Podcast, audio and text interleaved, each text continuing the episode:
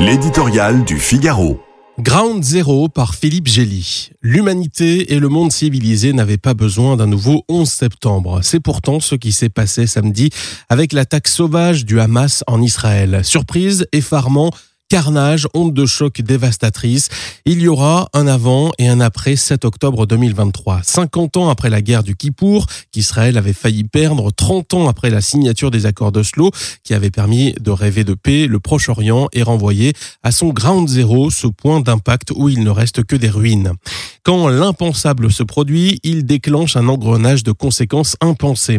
L'impensable, ce sont ces commandos de centaines d'islamistes palestiniens, brisant de part en part l'enceinte high-tech euh, qui les confine sur l'étroite bande de Gaza pour porter la guerre au sol en Israël. Ce sont ces 700 morts, 2000 blessés et plus de 100 otages israéliens que le Hamas va chercher à échanger contre les 4500 Palestiniens détenus dans l'État hébreu. C'est la colossale faillite du renseignement et de la défense d'Israël, pourtant super aguerri, pris de court par un assaut nécessairement préparé de longue date.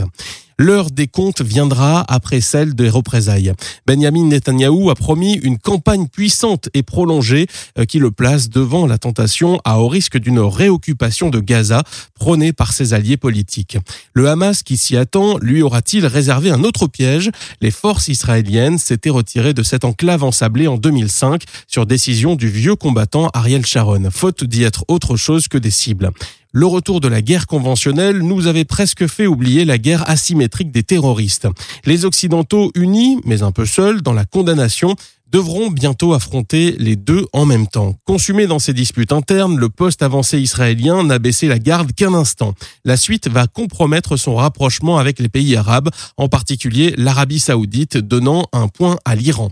Dans l'éternel face-à-face israélo-palestinien, les nihilistes ont gagné, le processus de paix n'est pas prêt de se relever.